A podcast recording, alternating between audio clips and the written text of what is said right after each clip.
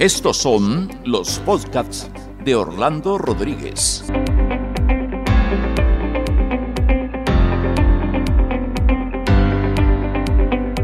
Conjunto folclórico Sentimiento Nacional de Bolivia es un conjunto folclórico que viene desde lo más alto de Sudamérica, como es La Paz. ¿Cuál es su nombre? Mi nombre es Jimena Torres Miranda. ¿Cuánto hace que está constituido el grupo y efectivamente por qué tiene ese nombre? Justamente este año cumplimos 30 años del Ballet Folclórico Sentimiento Nacional, 30 años de trayectoria que vamos realizando lo que es la representación de nuestras danzas folclóricas, no solamente en La Paz, Bolivia, también hacemos danza folclórica eh, a los exteriores. Ya habíamos conocido eh, Ecuador, Perú, Colombia, Brasil y diferentes ciudades de América, ¿no? El Ballet Folclórico Sentimiento Nacional está ubicado en el centro justamente de La Paz, Bolivia. Nuestro nombre deriva de que nosotros nos encanta bailar y nos encanta proyectar las diferentes danzas de Bolivia con demasiado sentimiento. Es de ahí en donde el nombre viene con sentimiento nacional, un compromiso con lo nuestro más que todo por las danzas de, de Bolivia, ¿no?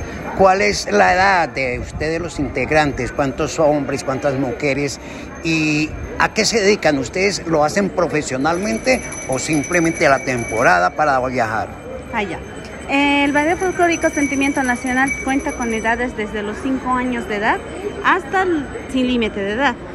¿Dónde entran lo que es cuerpo de baile? Que es, una, es, una, es un grupo de jóvenes que llevan entre los 16 años hasta los 25, en donde van diferentes ciudades.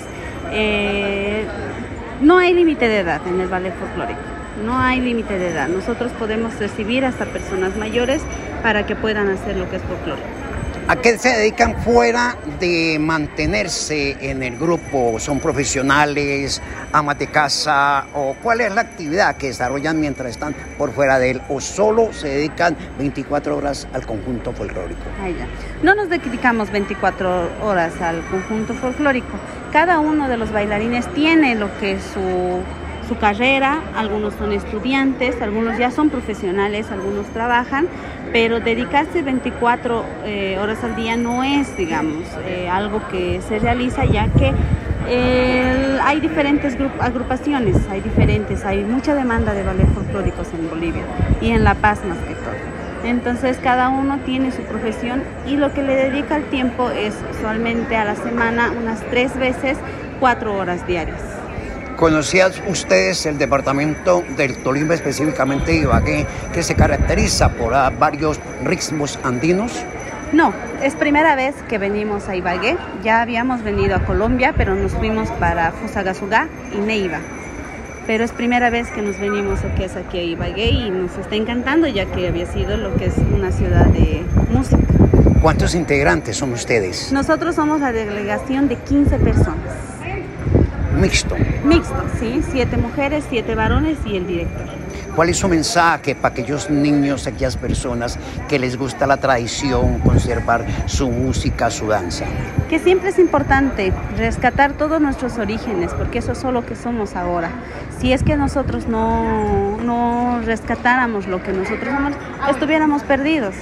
Yo les aconsejo y el que les daría a los jóvenes de que siempre eh, traten y realicen lo que es la danza folclórica andina, como también nosotros lo llevamos del altiplano, y danzas también de proyección que vamos dando, ¿no?